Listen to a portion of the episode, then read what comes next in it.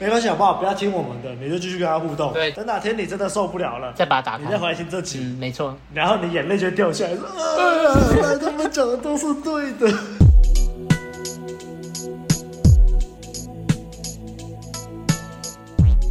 大家好，我是问路人，我是阿亮，我是阿汉，我是白马。假如你是第一次听我们的节目，我稍微为你介绍一下。我们是一群注重真实的约会教练。我们相信每个男人都能有在感情中自由的能力，也认为学习两性相处能为人生带来很多的帮助。所以，我们的节目主要会分为把妹取向的跟女性取向的。这个分类底下还会再分成向导系列与指南系列。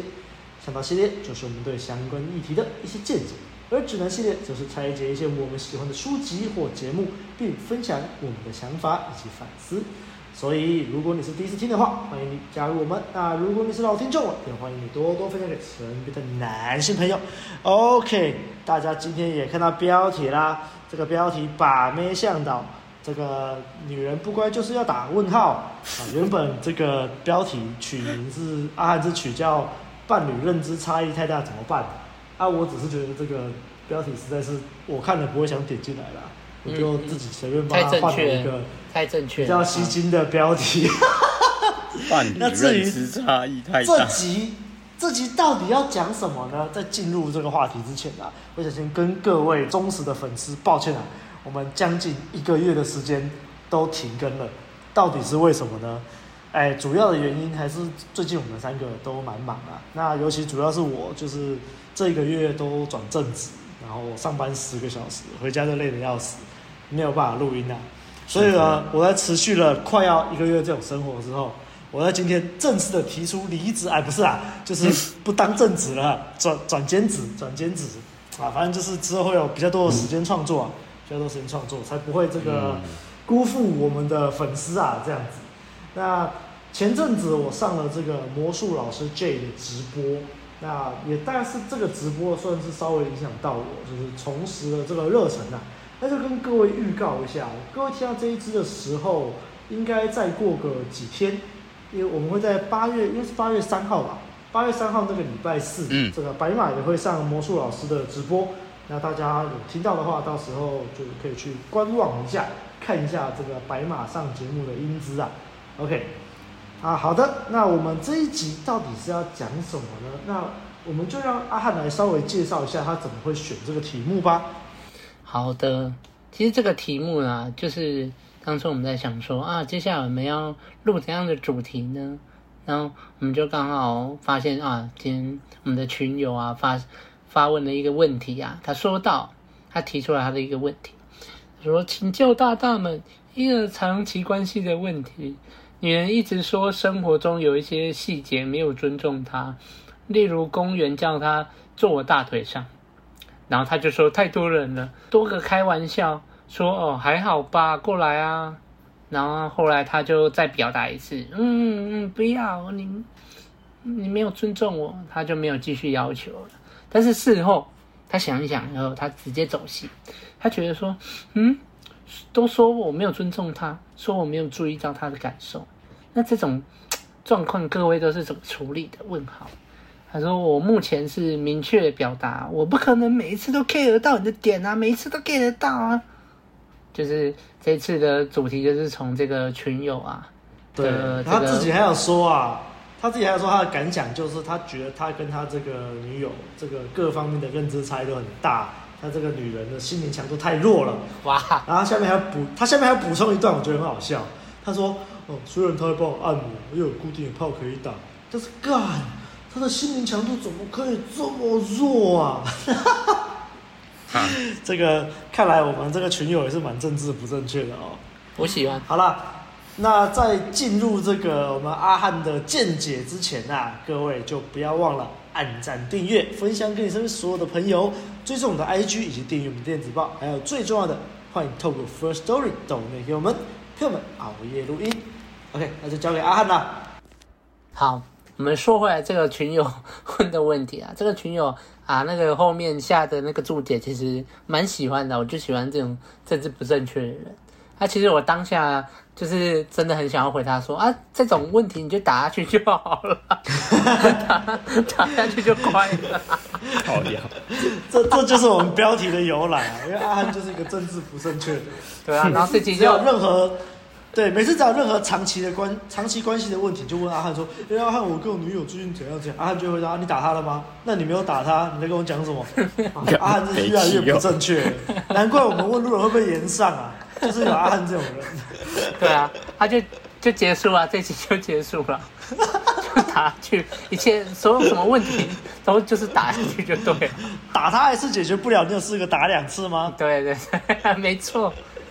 好啦，好啦，好啦，我们不能这么草率了，不能这么草率，还是要生一点东西出来。那其实，我其实看到这个时候，我蛮有共鸣的啦。其实我前一任伴侣啊，他也是我跟他在这个长达四年的这个长期关系里面，其实也是有相同的经验的。那其实我的前女友就是属于那种保守派，就是超级他，因为他们家庭就是那种。传统家庭，然后爸妈是那种渔村来的，从澎湖的小渔村来的，然后就是非常的守旧啊，对。那所以他们当然在里面就是这样被呵护长大，然后他又没有出去打工过，没有接触过外面一些比较不一样的一些价值观，所以他他虽然就是年纪比我大，但是他的那个思想价值观还是属于比较传统那一派的，对。那其实我们在。那时候刚开始交往的时候，可能在公园只是就是普通的牵牵手，或是就是接吻什么的，他他也会觉得说啊，这个不不不能在这边吧？这个我们可以就是呃回家回家再做，还是说怎样？我们可以去回家再牵手吗？对啊，对啊，我就觉得说，好有这么严重吗？但是其实这种东西，当然牵手啊，后来当然看到说，我跟他讲说哦。你看外面的那些情侣，本来就外面牵手还好啦。他、啊、其实后来发现他也是只是就是太害羞还是怎样。那其实他就是对于一些亲密的那些接触啊，他都是会比较属于是羞愧，他觉得是羞愧啊，见不得人的。那、大家也知道嘛，阿汉就是一个自由热情派的，所以就是想做什么就做什么。那就是有发生过，就是类似群友这个情况。我可能牵他的手，但是我我牵手我就可能会晃来晃去，晃来晃去。他就会说啊，不要不要这样，怎样怎样。他会觉得说大家一定都会看我们这边这样。然后或是有时候在外面啊，可能去看海还是什么，气氛不错啊，可能就亲他。然后亲脸颊那个都还好，他可能就害羞。但是你直接直接跟他接吻，然后他就生气。他就一开始他就会生气，他就会说啊啊，他说你这样这样这样亲啊，大家都在看呢，这样很像那个死屁孩什么什么啊，然后就说啊，而且这样就是你，他说你这样突然这样亲我什么的，摸我，感觉就是很不尊重我什么的，然后我就呃，我就会呃，会吗？这样，然后我就跟他讲说，哎，可是。就是这样也还好啊，就情侣啊，两人世界就好。你也不要觉得说，就是，就是不要觉得说大家都会看，其实根本没有人会理你这样，对。然后不然就是像是在公园啊，然后他可能说哦。他穿裙子啊，不要坐在草皮上。我说啊，那你可以坐在我身上，然后他就会生气，他就会觉得说我叫他坐在我身上，他就会觉得是属于性那边的隐私部分，然后就会说我很白目，说我很不尊重他，就这么生气了。我就觉得说哈，那那么严重啊？那国外那个电影嘛，都都还没在一起，在外面把妹不就是就在外面这样野餐什么的，对啊。然后我就觉得啊。所以群友说到这个什么坐我身上这边的时候，其实我就发现，一看完全一样啊，非常的有共鸣。那其实我在这个这算什么感情价值观吗？我不知道啊，反正就是对于这些亲密亲密动作的这一些见解啊。其实我一开始都是采取理性沟通了。其实我一开始都会跟他讲说，其实，哎，这不是什么羞愧的事。然后我就说啊，情侣本来就是亲密一点，这就是正常的事情。然后也是都是两个人在一起嘛，就放手去爱啊，去享受两个人的世界，对。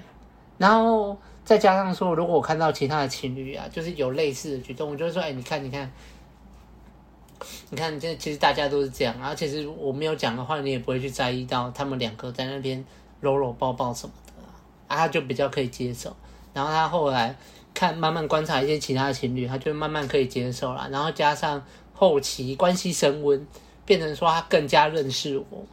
哦，在长期关系里面更加认识我的不一样的一面，他就发现哦，其实我的个性就是真的是这样，我也不是故意说叫他故意来做我的身上，其实我是真的觉得说啊，这又没什么，这样也没有要白目他这样，对，然后所以他就后来可以接受，那后来就变成说有一些在更深层的，是一些已经基本上的价值观的碰撞，已经是就是真的是认知差异的，就是他可能会觉得说。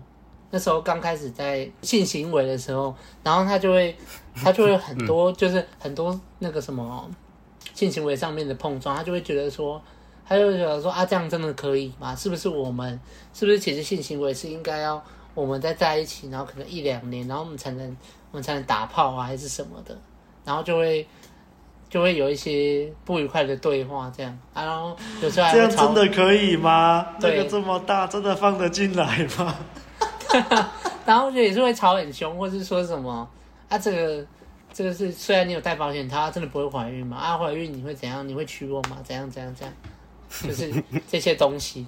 然后我就觉得说，由此就知道台湾的性教育真的是落实的很落实的很很失败。那时候我也这样讲，然后他就会变成说，你今天哇，我们今天只是要一个性行为上去，他要。讲到后面未来十几年你要怎么处理，我就觉得干你俩怎么可能会这样？然后他在一些性行为上面还是会有一些保守部分啊，他就会觉得说，哎，我们今天我们今天这样好正常正常的体位做一做，要换体位，他就会觉得说，哎，我不要，他就说你是不是都把其实是把我当一个工具这样而已。然后我就会觉得说，哇，你在攻三小，但是我还是会先退一步，然后接受他一些看法，然后慢慢的跟他讲。啊，当然他担心的地方也是会有一些道理，他就会觉得说，哎，我们才刚交往没多久，然后打炮，其实你会不会是只是把我当炮友，还是怎样？然后我也可以理解他这个方面的这些担忧，所以我就会去跟他讲。在后来调整以后，其实他还是一直变本加厉呢，越来越多。就是已经延伸到什么金钱上的价值观啊，还有处理事情的方式上面，他可能是属于谨慎慢慢处理。我就觉得说是一就是一，是二就是二，他就会觉得说没有没有，还有第三种可能性。后来我觉得说，在我们这个价值观的退让，因为一定我们两个在一起，一定会有一些价值观碰撞啊，有一些我也会觉得说他讲了有道理，我可以退，我可以推一点。但是后来讲到说，其实我们在一起到第二年、第三年的时候，其实我发现有一些东西，他就是已经跟他讲好几次了，然后他还是不懂，他还是觉得说，觉得说我只是在找借口而已，像是什么金钱这方面，他就觉得说，你基本的吃饭就好了，基本的吃饭就好，啊，其他的钱存起来。我就跟他讲说，靠腰啊，我。赚也才赚三万块啊！我一我一个月，然后要付什么？要给给给家里，给我阿嬷什么什么什么哦，就是真的没有钱可以存啊！如果你说我有多一笔钱可以存的话，我当然就存啊。但是我也同意他说什么，你可以先存个小钱。我也是尝试的跟他讲说，我也可以存。但是你看，就有时候我爸要周转还是怎样，那也没办法。然后这个东西就可以炒好几年。其实后来吵到后来，我已经觉得说，哦，我已经理性讲过了，不行了。理性讲过以后要怎么办？理性讲过没有办法，怎么办？只能动手了。人家说动口不行，就要动手。这给人家玩几次？我就觉得不能退让，所以我就明明白白的跟他讲说，你的标准不一，你又继续的得寸进尺。我已经跟你讲说好，我退让到做一个月。会留五千块的预备金，不要用。他突然又变本加厉，又跟我讲说：“啊，你存五千块，啊，你过没多久你会用啊？啊，我根本就还没用，你在那边吵个屁呀，啊！”对啊，我就觉得说你标准不一样，你本来就说：“哎，不然你也存个钱，这样就好，好好存了。”然后你又得寸进尺，又说什么？就是类似这样的事情，其实大家一定在长期关系也会感受得到了。那我最后我就是觉得说，重点还是要踩好自己的底线呐。你你要去让他知道说，今天在讲这件事情，这件事情是我的事情，那我就是在这件事情里面主导者。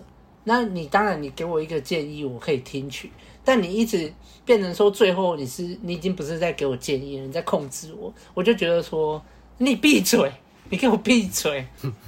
所以这个重点就是你自己的底线，你要踩好。你要发现他已经越过了。我明明就已经有给你一个我调整的那个 range 在，但是你又继续下去，这时候我就觉得说，你就是要跟他讲清楚，让他知道谁才是关系的主导者。你不能去接受，你不能接受的东西，你也要让他去消化。因为这些认知差异，我已经设定好，我已经设定好说，我好，我我可以接受你的这些传统想法，我已经退让一步。我光是接受你这些传统的想法，我就已经在退让了。那我自己能为这段关系去调整多少，我也设定好了。我发现，就是有一些事情，我如果再跟着你的这些意见再调整下去，我就已经不是我自己了。我连我自己的那个什么原则全部都跑掉了。我就觉得说，那干嘛还要在这边谈这段关系？我我为什么为了一个关系，然后调整到最后不是我自己？我就没有必要为了延续关系，为。为了这个伴侣，然后做到四不像啊，然后接下来的日子只会更痛苦。所以我觉得重点就是你一开始可以做一个理性的沟通，但是到后来你就必须要采取一个强硬的态度，跟他讲说，我们认知差异大没错，但是好，我们经过讨论以后，好，我也听取你某部分的意见，但是有一些就是跟完全就是跟我的原则不符合，那这些东西我就是不能变动。对，我觉得这个到任何情侣啊，总有一天还是会讲到，讲的比较深啊，讲到各自的一个底线在哪边，然后还有讲到自己的原则。那其实你强硬一点去保护你自己的原则，其实是在更加就是有利说你之后再去延续延续这一段长期关系。那但是如果你是以另外一个方式，就是哦他说怎样你就一直改，你就一直改，改改改改到最后你会变四不像。但然后这个女人其实她是得寸进尺嘛，他们一直都没有办法满意，最后还是一样，这段关系就这样破灭了。你改到自己也是不像，然后结果他又不太理你，你就会觉得说，干娘我都已经你讲一我就改一，你讲二我就改二，你讲十件事情我就改十件事情，你为什么还是有意见？然后他你也知道嘛，就是他们就是没有底线的。他们就是完全没有底线了，对啊。你你越听他，他意见越多啊。对啊，然后到时候他就，他就突然有一天觉得你很无趣，然后就离开你。该，这就是为什么，这就是为什么你要给他一拳叫他闭嘴。没错，没错，不然接下来日子只会更痛苦。我们就这样打下去，痛苦的一时，对不对？好了，但是其实不开不开打女人的玩笑了。但是好了，其实讲到说你要守住自己的底线，这个。其实全部的前提也是在说，你其实要充分的了解你自己，你要真的有认识你自己，然后知道自己的界限在哪里，在心里里面你自己有一套你自己的原则了。也不是说什么，其实我也我也我也不太认识我自己，然后反正我今天被他讲一讲，我一勾起来，我不爽我就翻脸，啊，这个就不是了，这就是一个非常单纯暴力的去破坏关系而已，所以。在这全部的前提前，你还是要自己了解你自己，然后自己知道说我的界限在哪里，我的我的原则，我不能被人家触犯到的地雷在哪边，你自己要清楚。也不是说被人家讲一讲，你就更小灯熊起 ego 了压起来，然后就去不爽，去翻脸，然后就开始动手打女人，这个就不好。我们就是要打女人，也要有理由的去打女人。好了好了，一切都是乱讲的，一切都乱讲的哈。对对对，一切都乱讲。所以其实在这段这段这样整个讲起来，我就会我就会不禁想到说，其实多人刚进来学把妹，然后就急着想要交女朋友啊，踏入长期关系啊。但是你就可以看到有一些人连他自己。整个人就优柔寡断，什么要什么不要，自己也不清楚，然后你就想要去交女朋友，我就觉得说，你再缓缓吧，你先你先跟你自己相处好，知道你自己是谁，你再去踏入长期关系吧。所以这个都是环环相扣的啦。那阿汉的部分大概就是这样。好，那白马要先讲吗？我会建议阿亮你先讲，因为刚刚这样听下来，其实我蛮无感的。我等下会说，就真 真的蛮无感的。我等下会，我觉得我我可能发表出来的意见会跟你们不就是是不同的角度啦。然后我就想说，亮你的。那个想法可能会跟汉比较像，所以我怕我怕我讲一讲，就是又把你想讲的讲走了。没关系啊，没关系啊，那我就当补充就好了。好好，我来，对啊，我来，你先吧。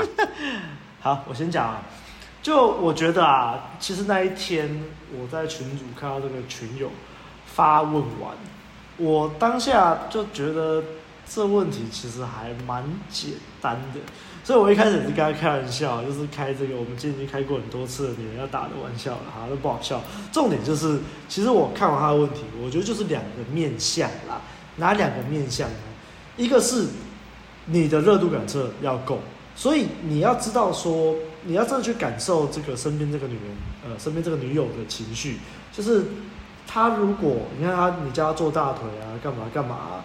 然后她就已经有点不开心了，可能就觉得说啊，你这样不尊重我，或者是觉得这边人很多干嘛的。其实你当下你感受到，你就应该要去微调了。可是那你看我们群友就是就继续看说，哦还好吧，你就过来。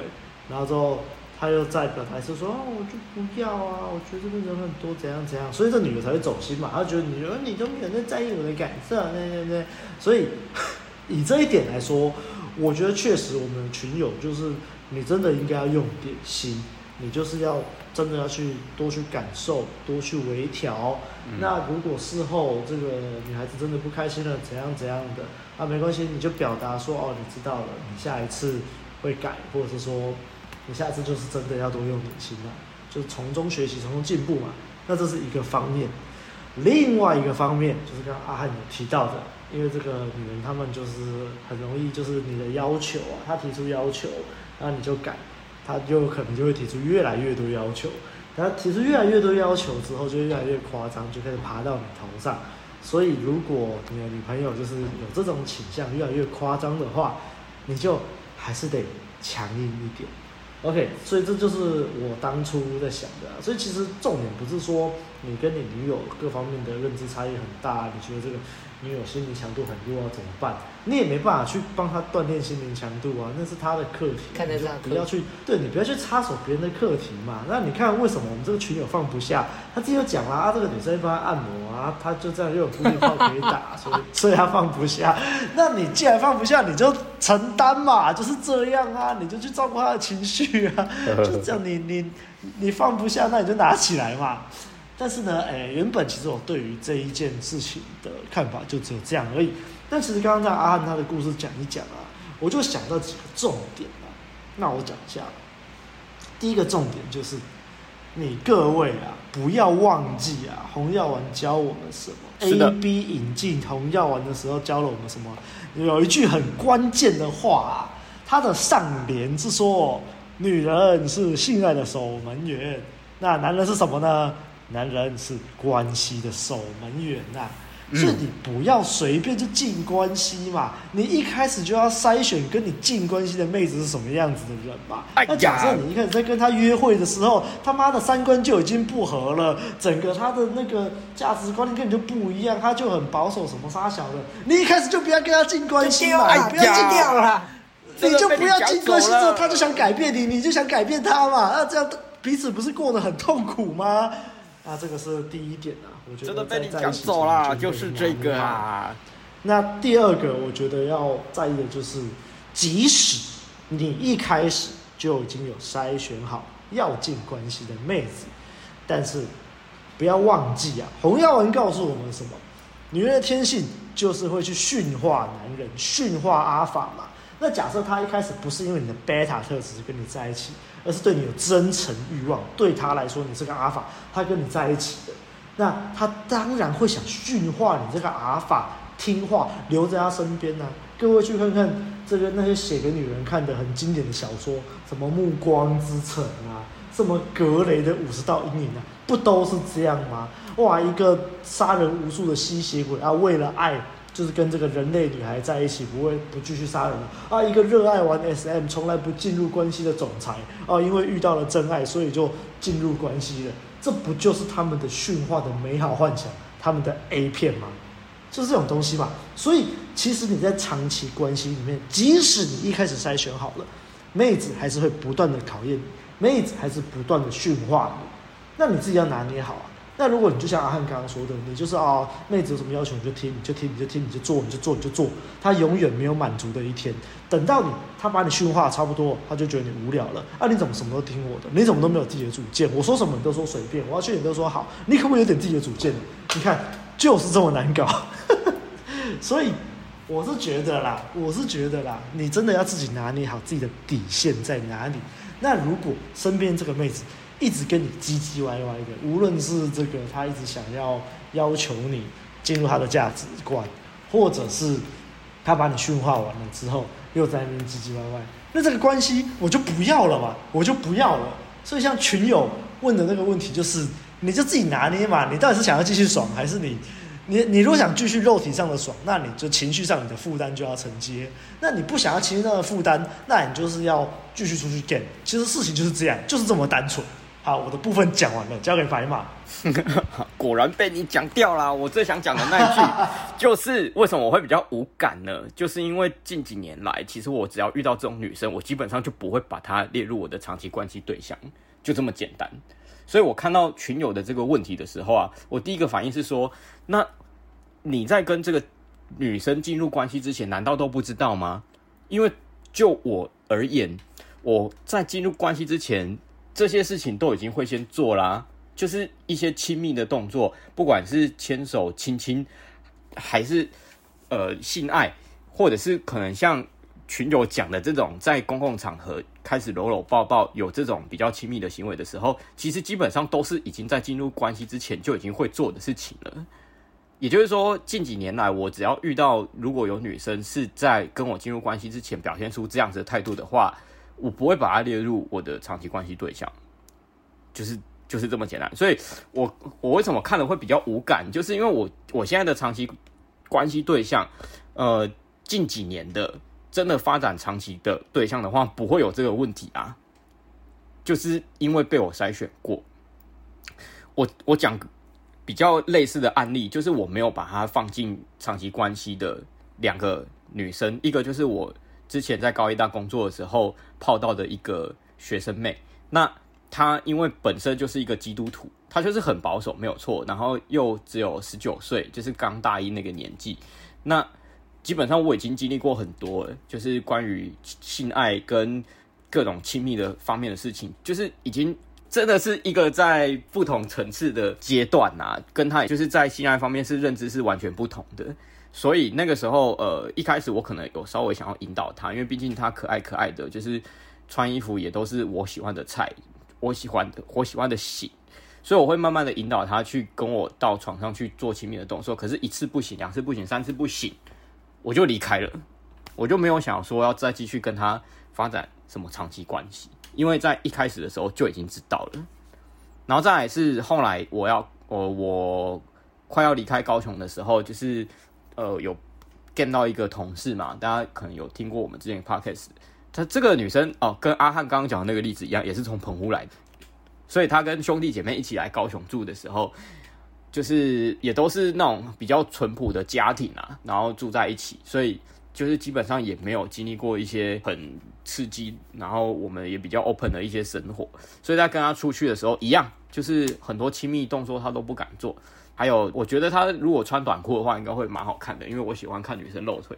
可是他都穿长裤，对。但是，呃，因为之前就是大家如果听到我那支 podcast 的话，其实我一开始就是没有想要跟他发展长期关系嘛。但是在气氛到对的时候，就是跟他接吻的。那女生她也是因为很保守的关系，就一直跟我要关系。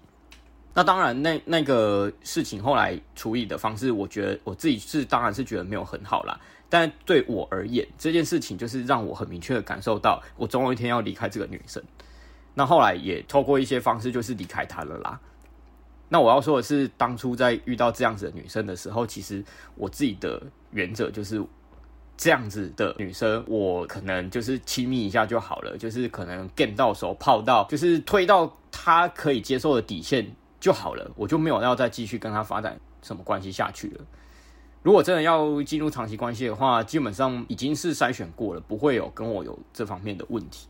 那现在回到那个群友他问的这个问题啦，假设呢，假设我真的遇到这个问题的话，就是进入一段关系之后才发现。呃，女生一直跟我讲这些东西，说我不尊重她。那我自己的话，可能我还是会去感受她到底为什么会跟我说这些。我看到群友说，我目前是明确表达，我不可能每你每个 care 的点都一次给到，我不会说这种话。就是我会去试着理解他为什么会这样子想。然后如果说真的他讲出来的点我没办法认同。就是例如说，他觉得说男女就是应该要很熟很熟，然后在一起很久之后才可以发展这种就是很亲密的关系，可才可以在呃公开场合这这个样子，或甚至这个女生根本从头到尾就算已经在一起好几十，就是十几二十年了，已经是老夫老妻了，可能也都不敢在公共场合这样子的话，如果说他的观念真的是这样子的话啦，基本上我可能心里面会默默。觉得说总总有一天我要离开这个女生，就这样了。但就我就不会去说群友讲的，我不可能每个你 care 的点都一次给到，我不会说这种话。我也不知道为什么这个群友要这样子讲。对，就这样。没有，如果是我的话，如果是我的话，我可能会这样子讲，所以大家可以理解。就有时候觉得，就是他们唧唧歪歪太多了。就是妈的，你 care 的点那么多，我怎么可能每个都 get 到？我可能不爽的时候，我就这样讲。我自己是不太会跟长期对象这样子吵啦。我我的我的做法可能就是默默的知道，然后想想就是想说，总有一天可能就不想理他了，然后就走了，就这样。对，我白马哥比较坏，会被一般人会说渣男，就是你这种人。不好意思，不好意思，不好意思，因为我我讨厌我讨厌起那种强烈的冲突啊，对啊，所以如果遇到这种东西，其实我也我我不太理解为什么要骂或打，反正就是对，对啦，我我比较我比较抓嘛，我喜欢跟女生吵架。那我我跟你讲，我就是当初哈。跟那个前任女友在一起的时候啊，还没有想清楚，那时候还是一个婴儿中毒的人，所以才会就是跟这样的、啊，就觉得要沟通啊，对啊，女性，而且重点是还跟这种女性就是踏入长期关系嘛，对啊，嗯、那经过这这四年，对不对？经过这个教训关系，这个教训，哇，我接下来就是真的是认真筛选。就知道自己要什么，对，知道自己要什么了，哦、可能哪一些更更加知道说哪一些人可以走入长期关系。啊，这个可以，嗯、这个可以，然后就好。其实我觉得走长期关系很多时候也是在学习啊，对啊，就是真的是在一个你才会知道哪些 OK，哪些真的还是对对对，这个也确实。之类的，嗯、没错。所以我觉得就是如果你遇到那种价值观的差很多的，在真的勉强在一起。对彼此也是煎熬啦，就壮士断腕嘛。嗯、我们之前这个脱离好人帮二十五条信念就讲过了，你有时候真的是该该断则断，不要舍不得啊。当然还是会舍不得啦，但是你继续下去对彼此都是煎熬。啊、其实断这样子，其实就是要把一个一段关系断掉，也是要学习的。没有人可以第一次就马上说断就断。所以要去听我们的第一次分手就上手。哦，好久以前的那一次。哎啊，所以。阿汉他讲的，你刚刚讲的是因为婴儿重视的关系，所以当时呃可能会比较乐观的认为说，透过沟通可以去改变这个现状。那对我而言，呃，当然这个错误我也是有犯过，但是那是几乎是连婴儿是什么都不知道的时候，或者甚至是连 game 都不知道是什么的时候，就是会呃进入一段关系嘛，然后那个时候也不知道什么长期关系、短期关系什么之类的，那那个时期啦，就是。我也曾经犯过这样子的错误，那当然就是以我们现在不管是从 game 开始切入，或者是已经学到红药丸认知提升以后，就会知道说，很多时候我们还是要去掌握框架跟原则。这个是在我们学 game 跟学红药丸之前，可能不小心进入一段长期关系之后，就是变得很痛苦、很折磨的那个时候，是就完全不同的境界了。那呃，举一个我之前比较。偏向说已经知道红药丸概念之后，进入了长期关系，遇到的一个就是比较像是掌握框架的一个事情啊。就是前女友曾经在我们出去玩的时候跟我借手机，说要来看我以前的照片。就是他知道说我以前可能经历很丰富，然后想要看那个以前跟其他女生怎样怎样怎样的照片啊。然后因为我就是习惯那种，就是手机里面的照片都已经放着存好了之后就不会去动的那种人，就是。当做是一个回忆啦，我也不会去说，呃，为了这个女朋友，然后去把以前的照片给删掉。基本上我不会。对啊，基本上我们不会做这种事情啊，就是放着而已啊。然后那个时候，呃，前女友就会觉得就很好奇，她就说她很想看，就是看那个以前我跟其他女生的照片。我就说不行，我就是我我就是坚持说不要这样子。对，可是那那个时候其实刚学到，哎，那个哎，其实那个时候还没有接触到红药丸。那个时候是就是还在 in the game 的阶段，然后那个女生那个前女友就一直录一直录，之后我后来就想说，好吧，就是尊重你的感受，然后稍微让你看一点这样子。然后后来他自己就是拿去就是翻了一点之后，然后就看到我跟前面最最近的一个啦，最近的一个那个暧昧对象的时候，他就。要出事了，他就他就他就生气了，了他就不想看了这样子，然后我就觉得很莫名其妙，就觉得说就是啊，你自己很想看，然后看到这样子，你明明就知道我手机里面会有什么东西，然后你看到了那些东西之后，自己又在那边不开心，所以是要我怎样这样子？没错啊，我现在我现在我现在都我现在都觉得说啊，你要看啊看啊看看看，然后就在等啊，啊脸脸变了，然后我就开始追他，你看你们这些人就是这样。爱看，爱看，看一看又生气。嗯，我现在就不会这样啊！我现在就坚持说，你干嘛看？为什么要看？我我个人不会是因为说什么我偷吃还是怎样，所以不能让你看。我手机里面有同时有其他女生的照片，并不是因为这样，而是因为我自己本身就不喜欢给别人看太多我自己私人的东西，不只是照片，就是就是任何就是私人的东西，我就是不喜欢给别人看啊。那今天就是我不准你看我的。手机我也不会去主动要求说要看你的手机啊，其实我也没兴趣。就是老实说，就是两个人相处在一起，我并没有到那种很强烈的控制欲望去看别人的对话跟什么照片到底是怎样。我从来就不在那边互相猜忌，从来就不会这样。我觉得说那是一种破坏关系的行为，而且其实我也就没有到很 care 或者是很很想要控制这种东西啦，就觉得这样子真的很蠢。对啊，所以就是。我我如果遇到这样子的女生，那个长期对象的话，我就会很坚持的说，我就是不要，就是红药丸九铁则第一条讲的嘛，frame is everything 嘛，所以我们现在就会知道说，在一段关系里面，谁到底是操控框架的那一个人，那就是主导关系的我们，本来就应该是要这样子啊。那如果说你没有主导好关系的话，你没有踩好底线的话，就会发生像刚刚阿汉讲的，就是你。今天即使为了对方做了调整，你就会发现根本没用，对方还会变本加厉，还会得寸进尺。我觉得这件事情要告诉、要学到的，可能就是这一点啦。就是如果以这件事情，呃，你你不小心，你不小心跟一个 就是认知有点差异的女生进入长期关系的话，可能你这个最后的底线就是红药丸的这个帖子，对啊。但是话说说到回来啦，我我觉得。最最重要的还是一开始你在筛选的时候，你就不应该把这种就一开始就要先筛选好了啦。对啊，我要说的就这样啦。好啦，所以那我就做个总结，我就给听众一些建议啊。那假设你还没有跟这，如果你有类似的状况啊，那如果你还没跟他进长期关系，就还没有进入关系的话，想清楚啊，不要随便进关系啊。